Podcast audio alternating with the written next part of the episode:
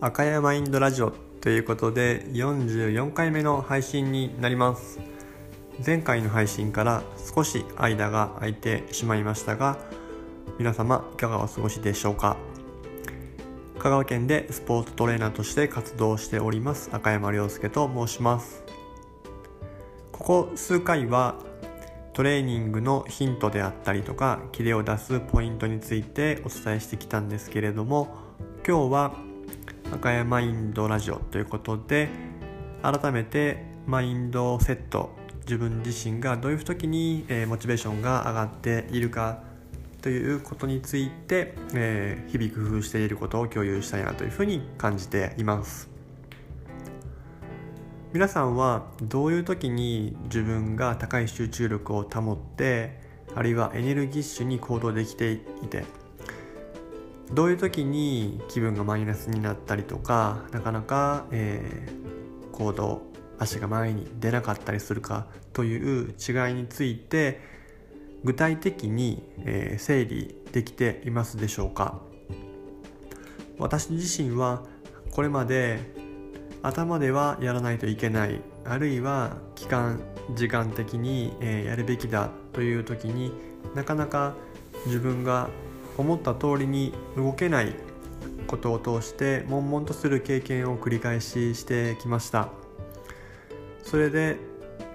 思ったよりも成果が出なかったりとか大きな舞台で選手のパフォーマンスを最大限に発揮させることがサポートすることができなかったりというような苦い経験をたくさんすることによって少しでも自分の好不調の波というのを構造化して具体的に整理して波はどうしても起きてはくるんですけども、えー、不可抗力で発生するコンディション調子の波を発生させないようにどうすればいいかということでいろんなチャレンジを繰り返してきました。その波を少しでも減らすための行動の一つがもちろんこういった発信であったり書きするす、えー、ブログであったりクローズドな状況でいろいろな共有をしているオンラインサロンであったり。自分一人では大きな波の中で下に落ち込んでいる時からですね上に上がっていくまで時間がたくさんかかっていたものをいろいろな、えー、環境や、えー、仲間あるいは、えー、メンターと言っていいんでしょうか。刺激をしてくださる、えー、方々のおかげで少しずつ波が、えー、いい意味で小さくなりまた小さくなると今度はすごく調子がいい日が出てくるので今までの波の一番いいところが今度は波の最、えー、になってという繰り返しを、えー、これまでしてきています。具体的にどういう時に調子がいいか調子が悪いかというのを整理できていない選手は意外と多くそういった部分を整理して共有していくだけでピークコントロール大事な試合の時に一番いい状態に持ってくるということが、え、実現可能になります。今日は私自身がここ数日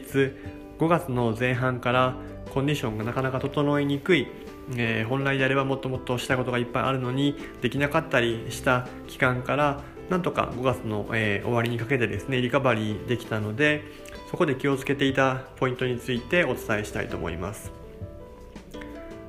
皆さんは自分の口に入れるものが自分のどのような、えー、まあ、エナジーエネルギーになっているかということについて深く考えたことがありますでしょうか？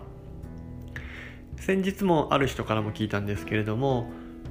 栄養素だけを考えて口から入ってくるものを自分の体に吸収されるものというふうに考えてしまうと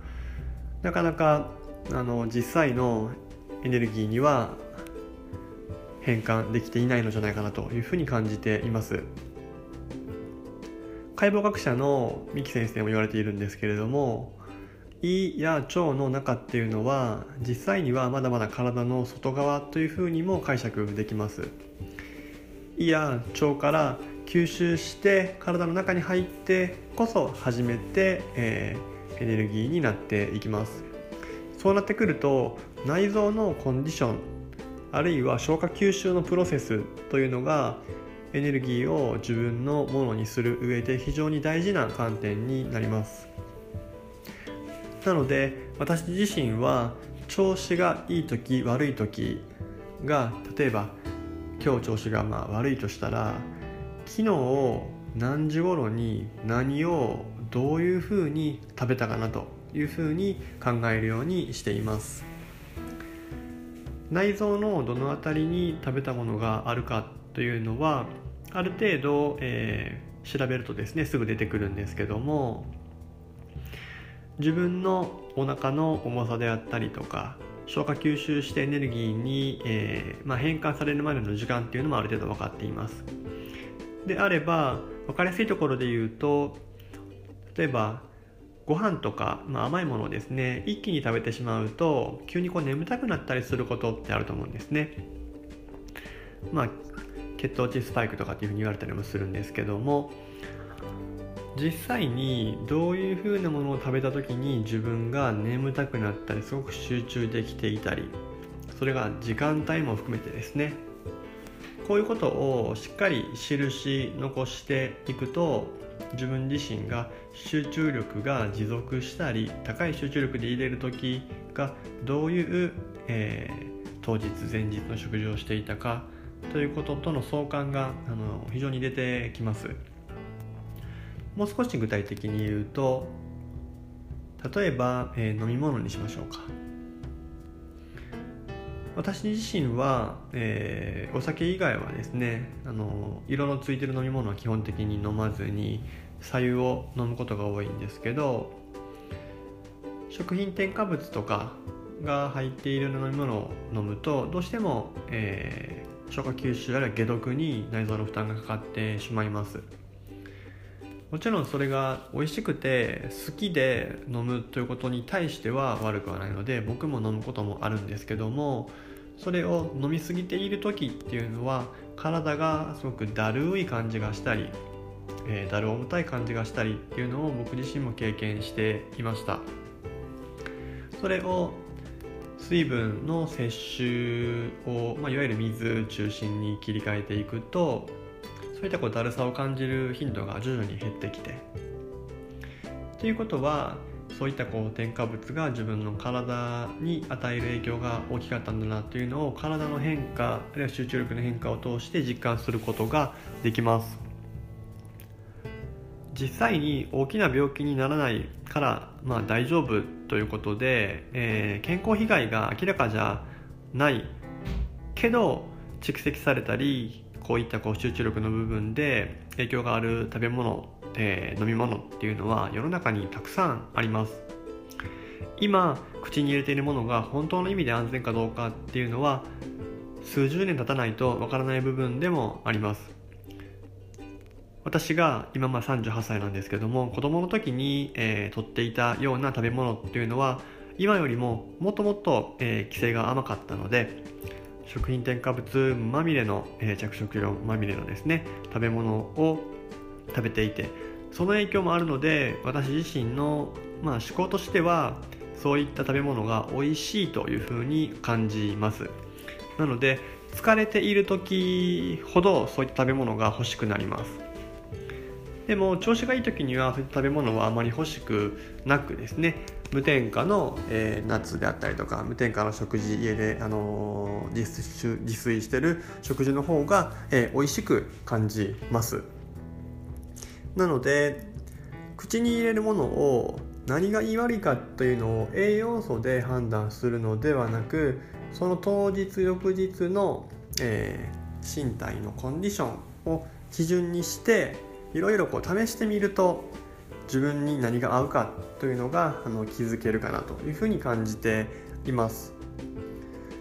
そういった観点で、えー、お酒の飲む種類なんかもだんだんあの変わってきたんですけどもやっぱりこうワインをまあ、美味しいんですけどワインを飲む時よりも日本酒を飲む時の方が翌日の寝起きがいいんですね。なので、えー、ワインと日本酒がまあ2択であれば日本酒を飲む頻度が増えてきたりとかっていうように、え好きなもののチョイスも自分の体の変化によって変わってくるっていうのがまあ面白いもんだなというふうに感じているんですけども皆さんも、えー、まあチートデイじゃないですけども好きなものを好きなだけ食べたり飲んだりするっていう日も設けつつちょっと自分の体にとって本当にいいものを探してみようというふうに意識が向けられる時にはですねその食事をとった翌朝の寝起き翌日の仕事の集中具合あるいはスポーツをする時の動き具合というのを指標にしていろいろチャレンジしてもらえばいいかなというふうに思います。またこういった観点で自分の体で検証して変化を感じていいなと思っているポイント日々、えー、実践していることを私の座右の銘行住座がというふうに言うんですけども行住座が日々意識していることが、100も200もあるのでそういった部分を、え、共有しつつなぜそれを導入しようと思ったかあるいはそれを、え続けている意義なんかについても少しずつこのポッドキャストでもお伝えしていければというふうに思っております。それでは今日も最後までお聴きいただきありがとうございます。また良ければ配信をお聴きいただければと思います。過去の配信も遡って聞けますのでよければ、えー、ご視聴というか、えー、聞いていただければと思います。では本日は失礼いたします。